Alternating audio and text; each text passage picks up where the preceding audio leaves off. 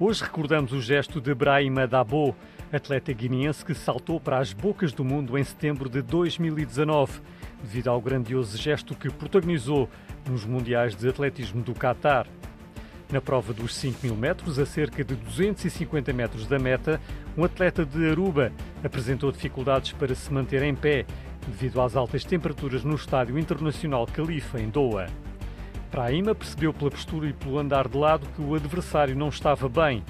Abrandou o ritmo, segurou pelo braço e pela cintura, suportando o peso do seu corpo, carregando-o literalmente. Os dois terminaram a prova ao mesmo tempo em último lugar. Chegaram à meta cerca de 5 minutos depois do vencedor, mas nesse percurso receberam uma enorme ovação do público presente nas bancadas, que aplaudiu de pé o fair play, a atitude de altruísmo que tinha acontecido ali.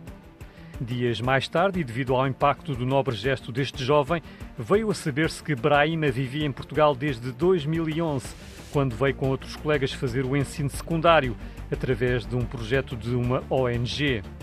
Entre 2015 e 2019, fazia o percurso entre Bragança e o Porto para treinar profissionalmente no Maia Atlético Clube.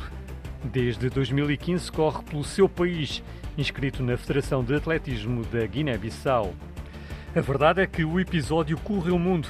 Ibrahim Dabo viu o seu desportivismo reconhecido, uma vez que viria a vencer o prémio Fair Play da Federação Internacional de Atletismo. Esta é uma daquelas situações que nos mostram que os gestos humanos mais simples são também aqueles que aportam valores e princípios humanos inabaláveis e, por isso, ganham maior relevância.